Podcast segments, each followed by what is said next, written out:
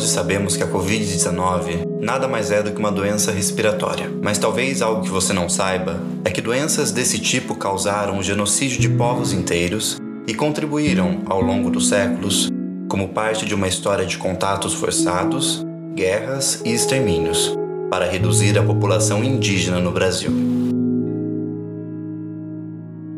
Devido às especificidades dos povos indígenas, à vulnerabilidade social de diversas comunidades e ao alto índice de propagação do coronavírus, o risco de genocídio indígena em meio à pandemia existe.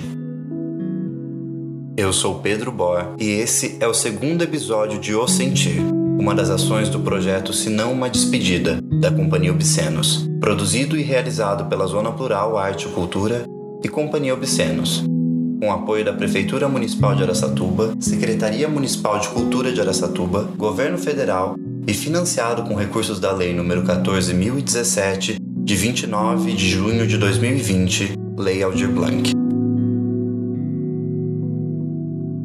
Segundo o último censo realizado pelo IBGE, o Brasil tem uma população de aproximadamente 900 mil indígenas, com 305 etnias e falando 274 idiomas. Os povos indígenas são mais vulneráveis a viroses, especialmente a infecções respiratórias, como a Covid-19. Segundo a Secretaria Especial de Saúde Indígena, SESAI, as doenças respiratórias são, ainda hoje, a principal causa de mortalidade infantil entre indígenas. Isso só comprova que sim, o risco de genocídio indígena em meio à pandemia existe.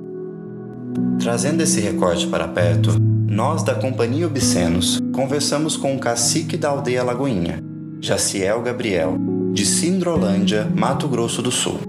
A aldeia Lagoinha foi fundada e reconhecida como aldeia em 2000. Hoje é uma aldeia independente com 120 famílias e aproximadamente 480 pessoas. O cacique Jaciel Gabriel é formado em sociologia e atua na aldeia também como professor. Ciel, a pandemia começou já tem mais de um ano. Como foi para vocês o início disso tudo? Então, na época que começou a pandemia, é, eu não era cacique ainda, né? Mas eu tive, assim, participei, é, pude observar todas as consequências que ela causou dentro da nossa comunidade. Nós temos uma comunidade vizinha aqui, próxima à nossa, né? E chegou aí a morrer sete pessoas seguidamente, anciões né, da comunidade. Na nossa, nós perdemos uma, um ancião. Morava aqui dentro da Lagoinha, então nós acabamos perdendo ele por Covid, né? É, mas a, essa doença, ela tinha chegado dentro da nossa comunidade e muitos não sabiam, né? E tinha pessoas que tinham sintoma de canseira, é, tosse, gripe, dor no corpo. E aí ninguém sabia, né? Porque não tinha como constar que era. Nós não tínhamos aquele é, como é que fala, para diagnosticar a, se estava ou não estava com o problema do coronavírus. Creio que muitos nossos patrícios pegaram, só que como nós temos uma resistência boa e nós tomamos próprio remédio daqui, da, da comunidade, do mato, né? Nós conseguimos aí dar uma controlada. Nós tomava aqui o fedegoso, uma planta, né? Jaciel, você sabe me dizer qual o número da população idosa da aldeia? eu creio que nós temos aí basicamente aí entre 50 a 70 pessoas idosos aqui dentro, que já são hipertensos, que têm problema de diabetes, né? Basicamente são essas pessoas aí. Existe uma diferença quando a sociedade perde uma pessoa mais velha, um ancião. O que significa para vocês perder um ancião? Perdemos uma raiz, né? Porque é uma raiz e um conhecimento porque os nossos anciãos daqui eles guardam muito conhecimento do que passaram e do que viveram no passado e até hoje. Principalmente contar a história das nossas comunidades indígenas, de como era no passado, de como faziam remédio, de como produziam artesanato. Então, para nós, um ancião ele significa assim uma pedra preciosa, né? É, assim para nós, né? Através do conhecimento, né? porque eles têm um conhecimento que hoje, na atualidade, nós não temos o conhecimento que eles têm. Então, geralmente, nós utilizamos muito a pesquisa junto com esses anciões. Pergunta, né? Como era no passado, o que eles sofreram na, naquela época que, que eles os fazendeiros foram empurrando ele das fazendas, do, dos locais onde moravam, onde chegou até hoje, onde nós estamos, aldeia Lagoinha. Então, todo esse conhecimento, quando parte alguém ancião da nossa comunidade, nós ficamos sentidos, porque é um símbolo que não tem volta, né?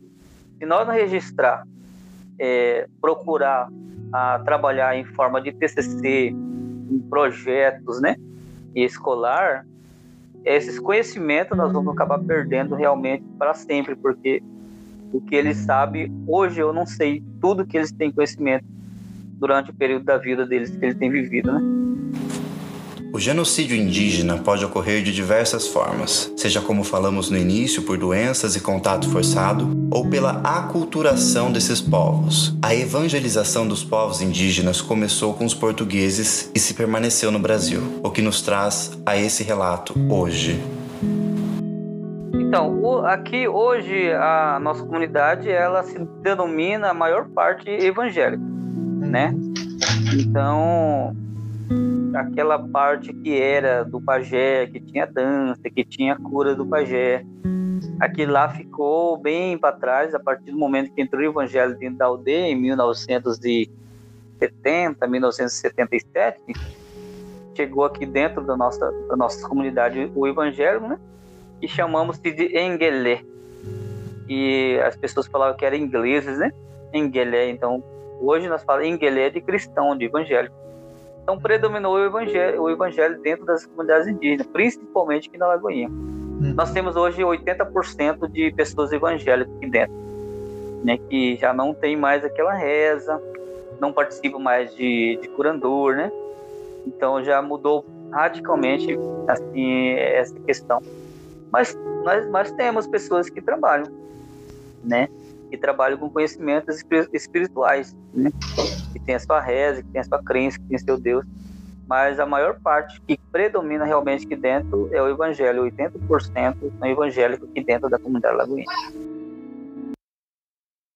Foi uma situação muito difícil, porque é, as pessoas costumam ir na casa dos outros, né? Hoje aqui nós somos vizinhos perto, nós ficava com medo até de sair na casa do tio, da tia, por essas razões. Quem tem criança pequena, quem tem criança menor, né?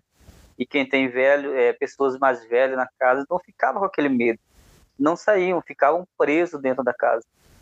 E quando saíam, os caciques, os líderes estavam monitorando, os guardas estavam monitorando. E pediam para retornar para casa. Então ficou uma situação muito difícil de nós passar aqui dentro. Para quem é acostumado nessa liberdade de ir e vir, visitar avô, visitar tio, tia, foi um, um sacrifício muito grande, mas para o bem da comunidade. O Ministério Público Federal emitiu uma série de recomendações a órgãos públicos, ministérios, estados e municípios, devido ao real risco de genocídio dos povos indígenas durante a pandemia. As invasões às terras indígenas trazem o risco extra de contaminação de aldeias e povos inteiros. Entre as medidas cobradas pelo Ministério Público e por organizações indígenas estão a proteção dos territórios indígenas e medidas para a retirada imediata de garimpeiros, madeireiros e grileiros e demais invasores das terras tradicionais.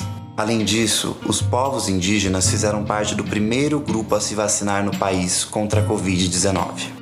Cacique, a comunidade de Lagoinha já foi vacinada, certo? Como que a comunidade lidou com isso? 100% praticamente vacinados, né? A primeira e a segunda dose. Só alguns que não estavam, né, no momento da vacina, que estavam viajando ou estavam trabalhando fora, e aí eles vão retornar de novo para fazer a, essa vacina da, contra o Covid aqui na aldeia. Mas foi muito eficaz, assim, para nós. Foi, ficamos muito felizes, né? Uhum. E satisfeitos, porque nós estávamos aguardando isso, né? Você não considera, eu já fui vacinado, mas eu, assim, nós não consideramos que estamos totalmente imunizados, né? A gente fica naquela dúvida, será que vai pegar de novo ou não, né? porque a incerteza ela está a todo momento. Nós vemos reportagens na televisão, é, acontece de novo. É, eu digo assim que foi para mim chegando a liberdade de novo no nosso povo, né?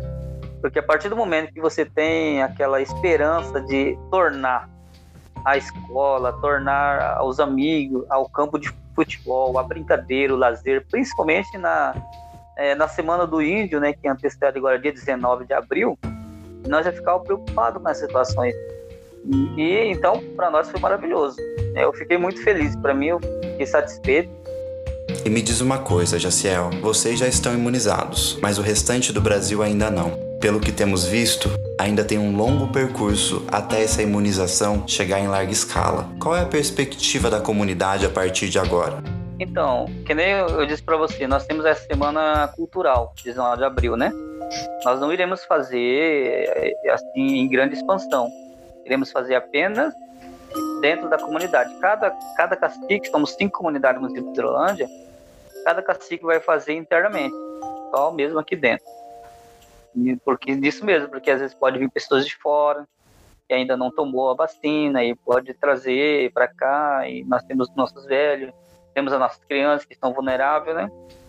Creio aí a Deus que a pandemia vai embora aí, porque eu tô com saudade de, de ver a sala de aula de novo, né, lotada, com os alunos explicando, né?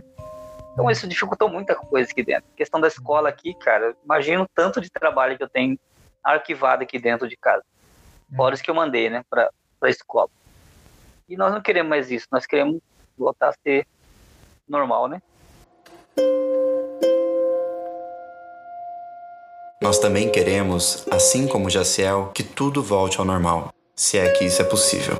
Está cada vez mais difícil ser otimista morando no Brasil mas precisamos acreditar na ciência, na educação e na informação de qualidade. Dias melhores virão, mas quando?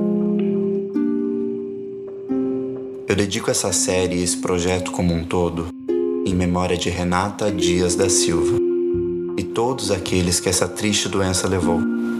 Esse episódio de Eu Sentir tem texto de Pedro Bor, colaboração e edição de Caio Teruel.